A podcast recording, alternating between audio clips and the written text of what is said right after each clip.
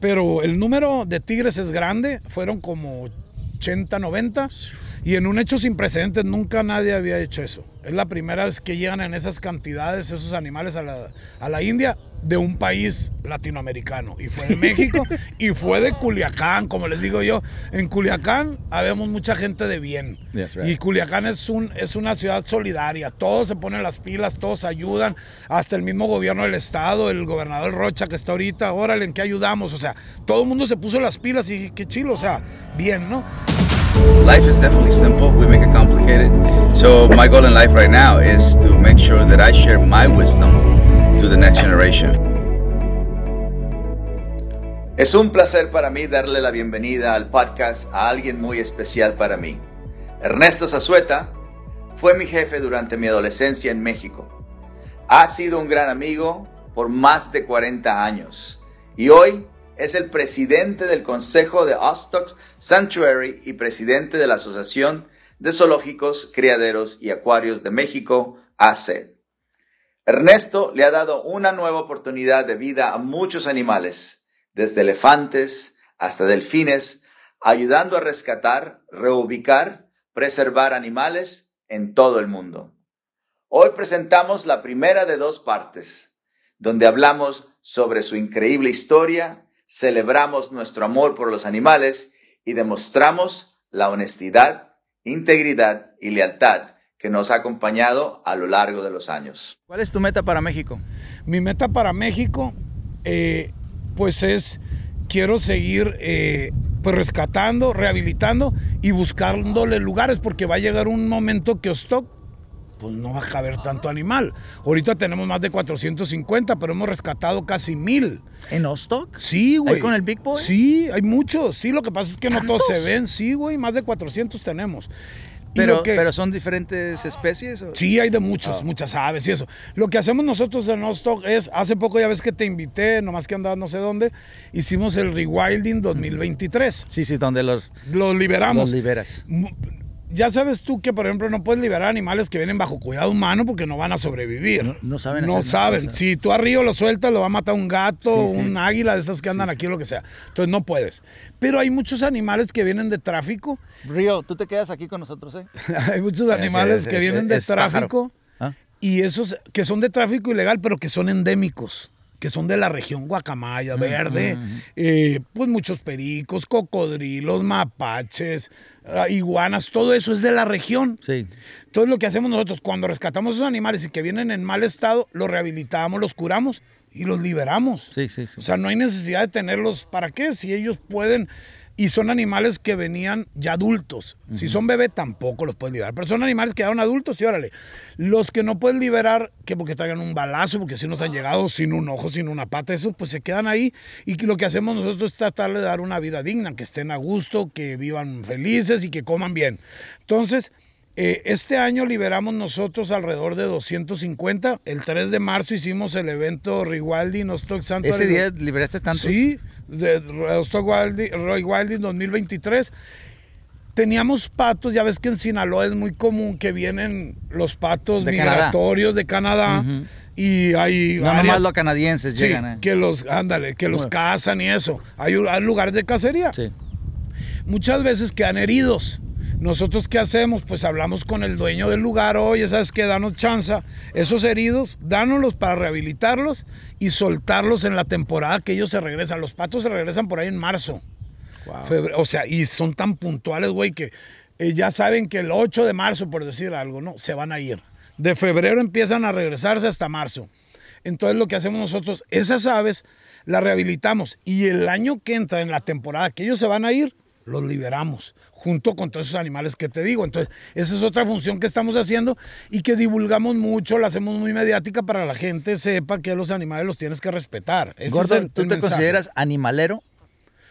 No, O- yo, yo me considero un apasionado en el bienestar de los animales. Y sabes Porque siempre has tenido animales, Siempre. ¿verdad? Siempre sí, te- y como le digo yo a la gente siempre- cuando me preguntan, oye, ¿tú eres dueño del safari? Sí, yo tenía el safari y eso qué. Y lo importante en esta vida es evolucionar. Ujú. O sea, oye, pero tú le traías animales a los zoológicos y eso, sí, y eso no es ilegal.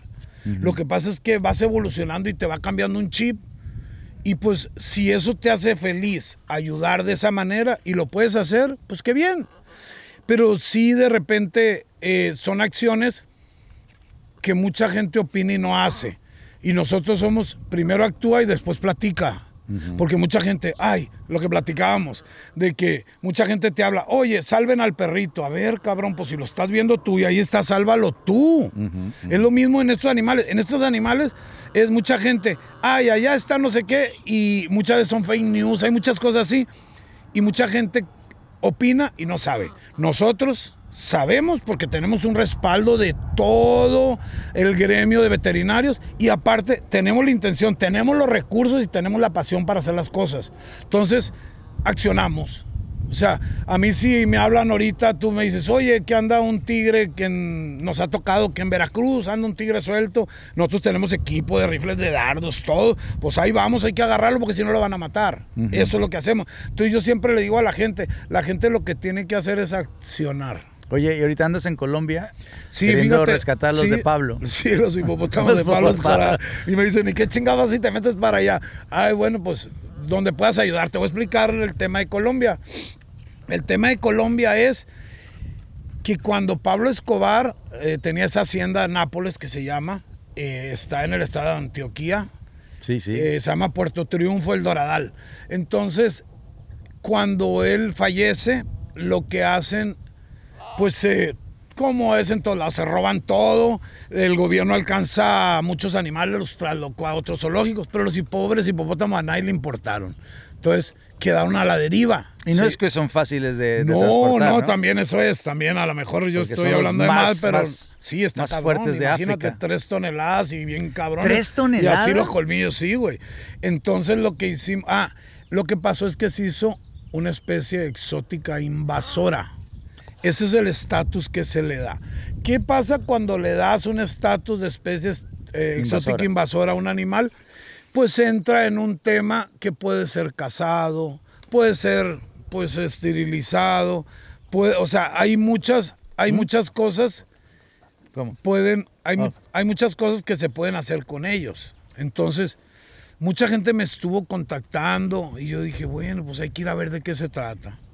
Agarré mis chivos y ¿Y me lanzo. qué tal? ¿Qué, qué, qué sentiste cuando llegaste ahí? No, pues te voy a decir algo. está- espera, te, te voy a poner la gorra de sinaloense. ¿Qué, qué, qué- qué se siente cuando llegas ahí al, al territorio de un pues, patrón? mira, la verdad, Colombia, Medellín, yo no conozco, digo, sí estaba en otro Yo lado. estaba en Medellín, ¿eh? Medellín, mis respetos para la gente. ¿Sí? qué gente tan abierta, tan, tan compa, como decimos en Sinaloa. De veras, eh, mi respeto. Llegas y todo el mundo, ¿en qué ayudo?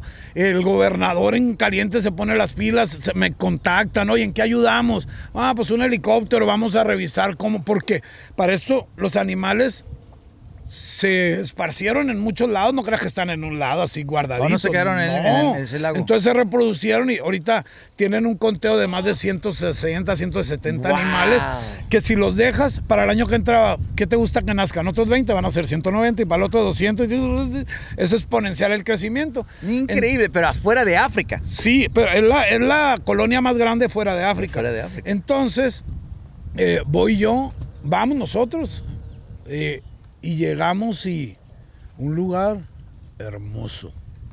Sí, la, la, la, La selva. La hacienda esta. No, no, la hacienda como construcción, la verdad, pues No, el- normal, el lugar. el- a las afueras, Sí, sí, sí. unos lagos, el río Magdalena medio, todo eso está precioso. No y dije yo, pero aparte está cabrón sacarlo, no está tan pelada. Ya empecé a hablar con las, eh, pues con a los que corresponde el movimiento, se llama la Cornare, que es algo así como vida silvestre, algo así, ellos manejan eso. Entonces llegamos ahí y pues número uno, pues sí, los animales están en un lugar muy bonito, pero no es su ecosistema. ¿Qué pasa cuando no es su ecosistema?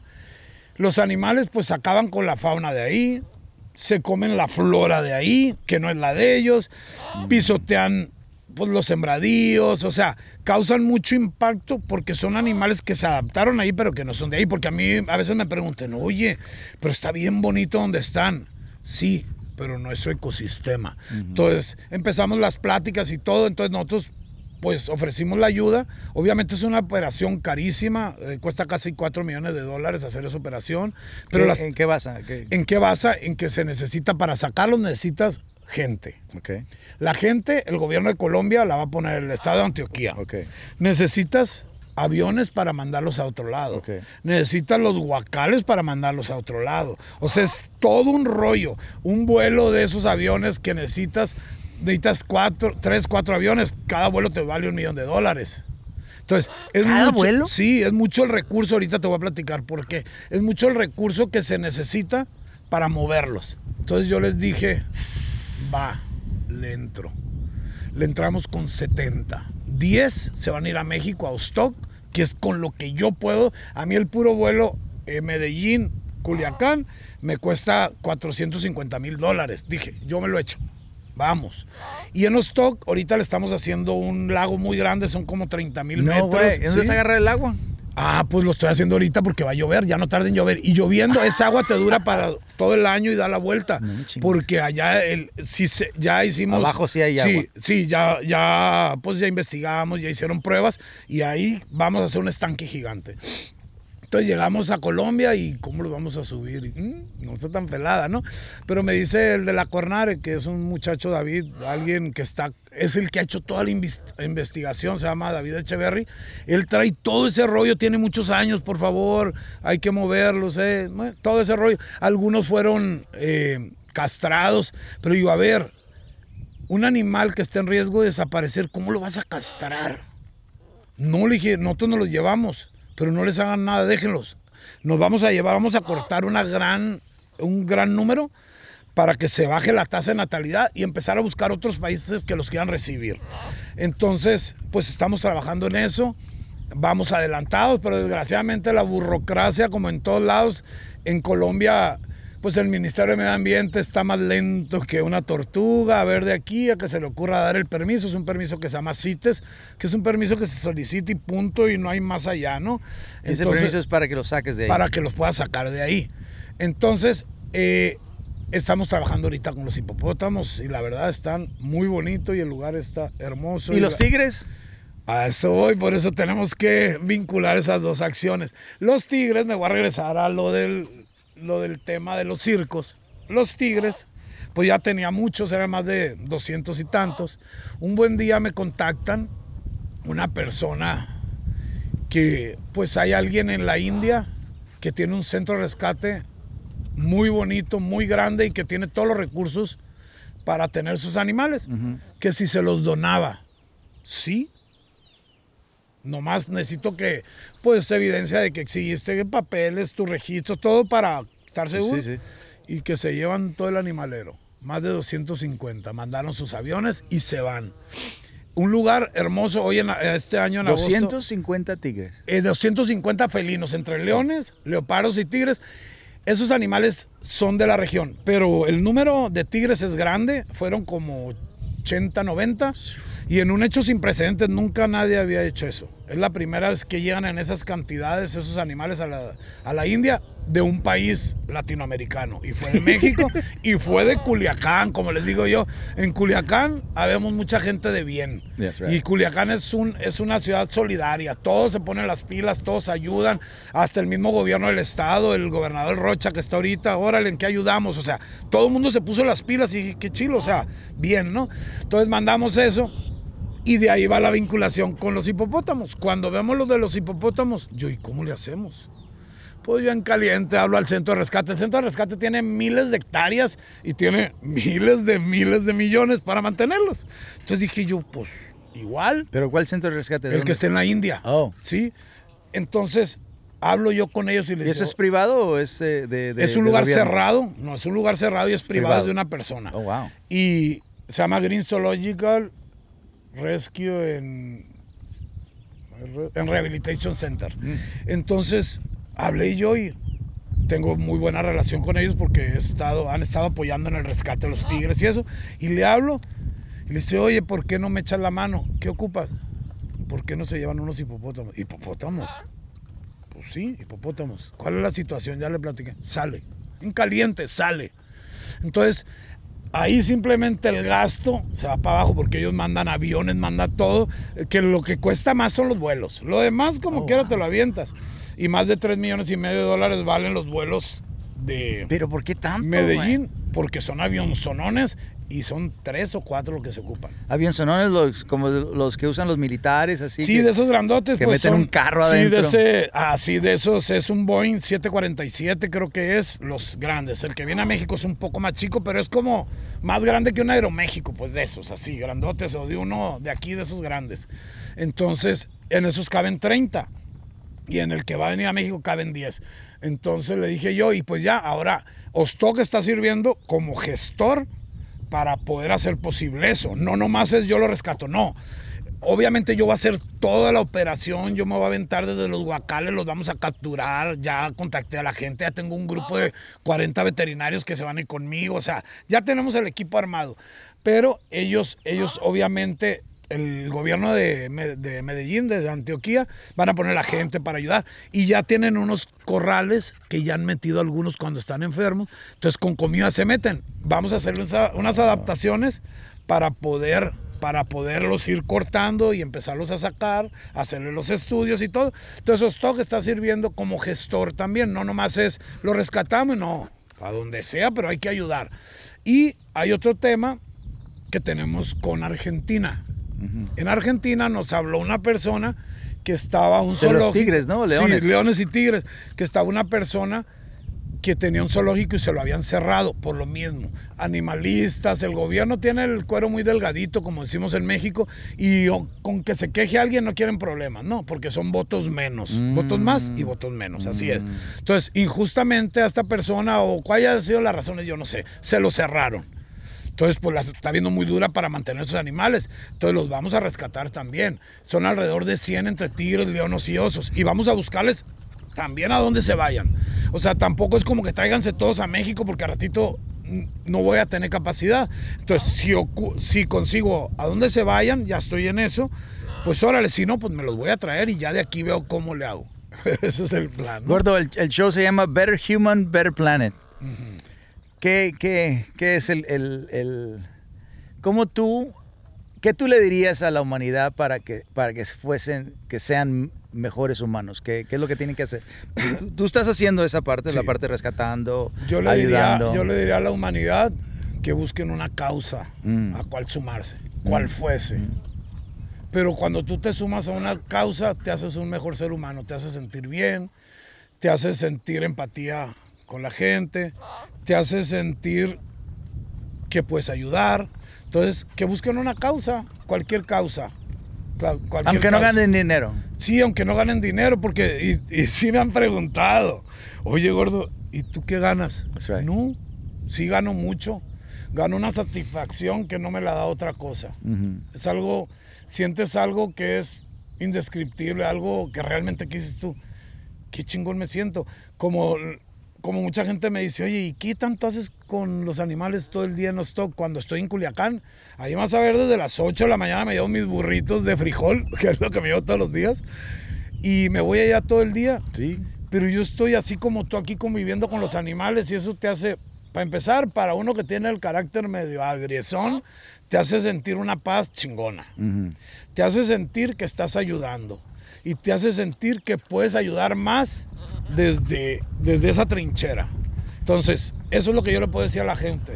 Súmense a cualquier causa, pero hay que tener una causa para sentirte que existes y que, y que es algo que llene tu vida. Eso es lo que yo pienso. No, pero yo, yo lo que quiero saber, ¿qué opinas del ran de mi rancho? Porque a mí me conociste sin rancho. Tú eres Sí. el que tenías rancho. Sí. No, yo tenía un sueño. eh, yo tenía. eh, ver, yo tenía un sueño. Eso nos faltó platicar. Ya. Cuando tú te veniste, que yo te dije, güey, una vez ya habíamos venido, antes de, tu historia original. Y me dijiste, güey, me voy a quedar. ¿Y qué te dije? ¿Y qué chingado le voy a decir a tu mamá? Vámonos. No, me voy a quedar. Y yo, "Mm, ¿qué pedo? Fue. Pero me una- crucé sin papeles. Sí, Me crucé sí, por el te, río Bravo. sí, te veniste así y yo te vi aquí. Sí, tú te veniste y yo me vine en carro y yo tenía visa. Ujú. yo sí tenía sí, sí. Yo no era wetback. No. Yo estaba bien. Yes, right. Pero nos vimos aquí te recogí de este lado. Yo no fui el pollero. sí, sí, ya, tú ya estabas aquí. No. Aquí en Los Ángeles. Te hablé, ¿dónde estás, güey? No, pues estoy, había rentado en un lugar donde vivía un garacho. No me acuerdo con quién vivías. Pero eso fue después. Pero cuando recién llegaste, que nos vimos aquí así al otro día, yo tengo muy presente, porque conmigo te veniste hasta Tijuana. O Ensenada, algo 43, ¿cómo se llamaba? Sí, no estábamos Sí, en otro sí, lado. Sí, en, en, en- Donde eran Bueno, unos prima- caballos, yo me acuerdo sí, de ahí, los que íbamos a pasar los caballos, caballos, sí, y sí. no era Tijuana, era no, de- no, era Tijuana. del lado de Tamaulipas. Ah, bueno, el Laredo. Laredo, El Laredo, sí, cierto. Sí, cierto. Entonces, pero ya cuando nos vimos aquí, yo, que te hablé. ¿qué Espérate, pero déjale decir a la gente, Ajá. veníamos de, de Culiacán y, y nosotros veníamos atrás de la camioneta. con los animales, Y atrás de la camioneta, todo ese camino. o sea, ah, y como, como si aventurando, Sí. de, de aventurar, nomás siguiéndote por los pinches frío- animales. Y el frío en Durango, ¿te acuerdas? Inga tu madre. Pero tú ibas Y- adelante. Sí. Nosotros íbamos Yo atrás. era el jefe. Nosotros íbamos atrás. Pero si tú- Así, hazte cuenta. Y luego Nomás por estar con los animales. Sí, y eran muchas curvas. Y Freddy iba manejando y tú, tú, tú, tú, Sí, sí, sí. tú, tú, tú, tú, tú, ¿te Sí, acuerdas? sí, sí. Entonces llegamos, bueno, total que ya nos vimos aquí. Entonces, y me acuerdo muy bien que te dije, güey, ¿pero qué estás haciendo aquí? ¿Cómo te vas a quedar? Vámonos. ¿Qué iba a decir tu mamá? ¿Te acuerdas que Mm. te dije? No, no, pero yo la voy a hacer, yo la voy a hacer. Y tú siempre decías, yo voy a ser bien rico. Yo voy a ser bien chingón y voy a ser el más chingón entrenador de perros. Yo ya, güey, no mames, vámonos, ya, vámonos. ¿Cómo te vas a quedar aquí? Pero solo y tu alma, eso Sí. lo tengo bien presente. Y un morrillo de qué, 18, 19, ¿cuánto tenía? Pues está chiquillo. Tu morro. Y yo decía, Inga, bueno, pero eso lo tengo muy presente yo cuando, cuando, cuando que estábamos aquí, que yo, vámonos, vámonos, güey. No, y ya, te quedaste, ya. Fíjate, hace 30 y no sé cuántos años hará, pero muchos, Un chingo. muchos años y, y pues... ¿Y qué te cuan- parece la, este, este, Me el encanta rancho? aquí porque ahorita, como decían mis hijos, se respira paz. Ujú. Eso, eso para mí está chingón. Yo lo, yo lo asemejo con, con Ostock porque Sí. es un lugar que está lejos de la carretera. Digo, no lejísimo de la carretera, pero está retirado lo suficiente para que no se vean las luces de la ciudad, que eso es lo que yo no me gusta que se vean. Tener como esos ranchos que tienen pegadito a la ciudad, no, eso no, eso no sirve. A mí me gusta así, en un lugar en medio de cerros, así estás tú igual que nosotros allá. Eh, pues en la noche ves las estrellas, todo el día se oyen los cantos de los pájaros. Todo eso me gusta mucho. No te contamina eh, pues los carros, no te contamina el ruido. Eso me gusta mucho. Y la verdad, aparte, cada día lo veo mejor. Cada día le has hecho cosas que se notan pensadas. Y eso me gusta. O sea, es, ah, no, háganme esto. No. O sea, se nota que has participado, y no te voy a dar piola, pero es la neta, que has participado en cada, en cada maceta que hay. Ahorita le decía a mis hijos, mira, parece que estamos en un pueblito de tal parte. O sea, está muy bien escenificado, pero se nota que ha sido la mano del día a día. Ujú. O sea, no llegaste y tumben todo y háganme esto. No, Los, lo ha sido en estos años que he estado viniendo yo. Cada vez le veo cosas nuevas, pero cosas con sentido. Eso me gusta mucho, ¿no? Que son cosas con sentido. Pero lo que más me gusta aquí es que se respira paz y tranquilidad. Eso. Y además que es un lugar que, pues, que tiene mucho, mucho sentido. Esa es la palabra. Yo así lo de- definiría como un lugar con mucho sentido y con muy buena vibra. Hay lugares que te vibran bien y hay lugares que no. Y este te sientes relax, llegas y sales como en las nubes, neta. Sales así como que, ah, como que si fuiste un spa. Ya siempre que venimos, la otra dice mi mujer, oye, que sales muy espiritual de ahí. Dice, sí, es que el César es muy rollero. Le digo, Sí. no, no, lo que pasa es que sales, realmente vienes y está a gusto, no hay nada que te disturbe, no hay cosas que, que te molesten. Hasta los perros no son enfadosos, que Mm. por lo regular, "Guau, guau", ni eso, o sea, tiene una muy buena vibra, yo lo Mm. podría definir así. Cuéntales la historia, gordo, donde, cuando me dejaste en una, en La voy una. a contar bien. Sí, cuéntala, pero no menciones nombres. Y este es una historia de una boda. Sí. Muy pesada. Una vez eh, nosotros dábamos servicio con los animales, ¿te acuerdas? O sea, Exacto. el safari eran veterinarios, teníamos gente que cuidaba a los animales. Sí. Y una noche había una boda muy afamada.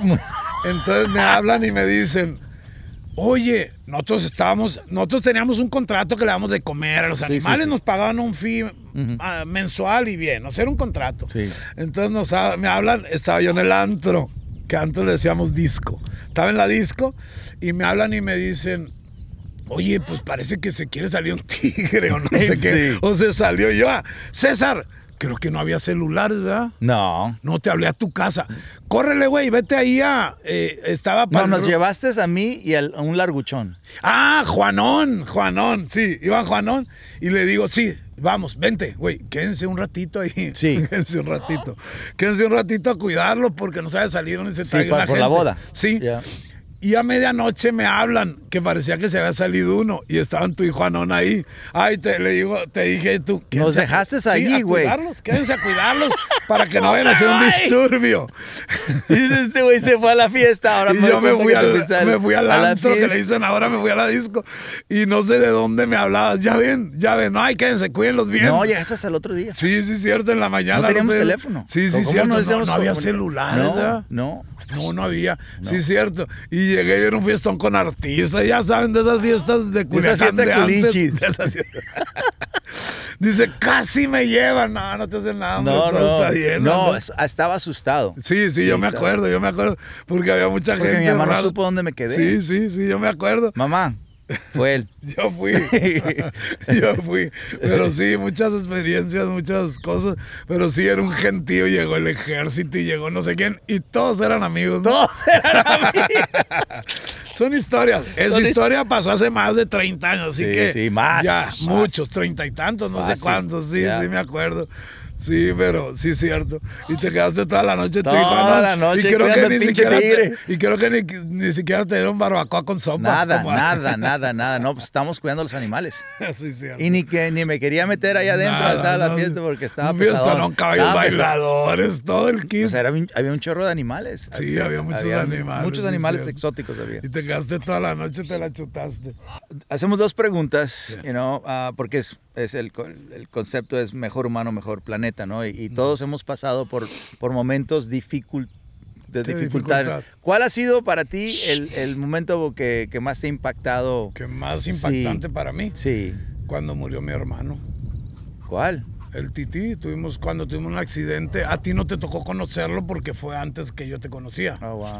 Y veníamos de Guadalajara y nos estrellamos y falleció. Ese es un momento muy impactante que recuerdo, el más, el más, el más. Ese fue en el 85. Todavía no nos conocíamos, nos conocimos como el 86 por ahí. Wow. Sí, a lo mejor no te acordabas, pero eso eh, fue un hermano que era un año menor que yo. Es lo más impactante que me ha pasado, eso es. Nunca he tenido otro, algo parecido. Así es. ¿Qué- ¿Cuál es la pregunta que dijiste? ¿Qué es lo que él le recomienda a los niños, a las nuevas generaciones? Ah, sí. Yo tengo una fundación que se llama César Millán Foundation y, y antes me dedicaba a rescatar perros y eh, eh, spay neuter, todo eso, ¿no? Pero pues nunca vas a acabar, nunca vas a acabar. Entonces ahora eh, la fundación se dedica a, a lo que yo hago con los adultos, Con los a dárselos a los niños. Entonces, ¿tú qué, tú qué, qué te gustaría que la siguiente generación entendiera desde el principio, de- desde cuando nace a los 10 años? ¿Qué te, Que aprendiera. Sí, ¿qué, qué debería, qué debe de aprender esta nueva generación sobre la naturaleza? so- qué- Yo creo que la nueva generación o todas las generaciones deben de aprender a cuidar el planeta. Es real. A lo mejor se ve muy trillado porque todo hay que cuidar el planeta. No, la realidad es, con acciones pequeñas, cada quien puede hacer algo por él. ¿no? como ejemplo, por ejemplo. Pues como no tirar basura, parece una cosa bien sin chiste y pone un letrerito, no tirar basura y ahí van y tiran. O sea, no tirar basura, respetar a los animales, respetar a todos los seres vivos. Respetar a los seres vivos en general, no nomás a los animales. Yo creo que es algo que yo recomendaría eso, el respeto y pues hacer acciones que sumen para el tema del cuidado del planeta en general, ¿no? Porque quién sabe cómo les vaya a tocar si seguimos destruyendo todo, ¿no? Y no hay cultura de cuidado. Y desgraciadamente, y lo digo, en México hay muy poca cultura de cuidado. Entonces, ¿yo qué le diría a los niños? Que cuiden el planeta.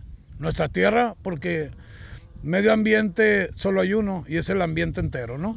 Y hay que cuidarlo porque si no lo cuidamos, Pues es donde es donde tenemos el aire, el tu casa. oxígeno, es tu casa. Nuestra casa no es donde tú vives, es todo esto es Todo nuestra casa. sí. Entonces, cuidar el planeta es, yo creo que es muy muy amplio, aunque suene muy general, es algo muy amplio, ¿no? Bueno, pues sí, es sí cierto, ¿eh? Esco- la razón por la cual escogimos este lugar, porque pues tú siempre has tenido un montón de animales y ha, ha sido para mí un, eh, ¿cómo se dice? Role model. Un ejemplo. Un ejemplo, ha- ha sido para mí un ejemplo sobre los animales. Sí. Siempre he estado, si, si vendías animales, nunca me puse a vender animales, eh, pero sí me puse a entrenar animales, Sí. ¿no? No, y y, yo- y luego ahora, pues yo quisiera también tener un elefantes, no tengo todavía. Pues hay que traernos- un día te mando a Big y que aquí que quería tenerte aquí donde, donde está mi, Sí. mi stock aquí, Sí, ¿no? Ah, con todos mis animales para que sientas la, la energía y, es, y este... Pero más que nada, para que, para que ta- también la, la gente que va a ver el podcast o que va a oír el podcast, que oigan a, to- a dos sinaloenses culichis claro. eh, cambiando el, el mundo. Sí, y yo te quiero decir algo que no es para mí muy fácil expresarlo, pero estoy orgulloso de ti. Muy orgulloso. Finally. ¿Eh?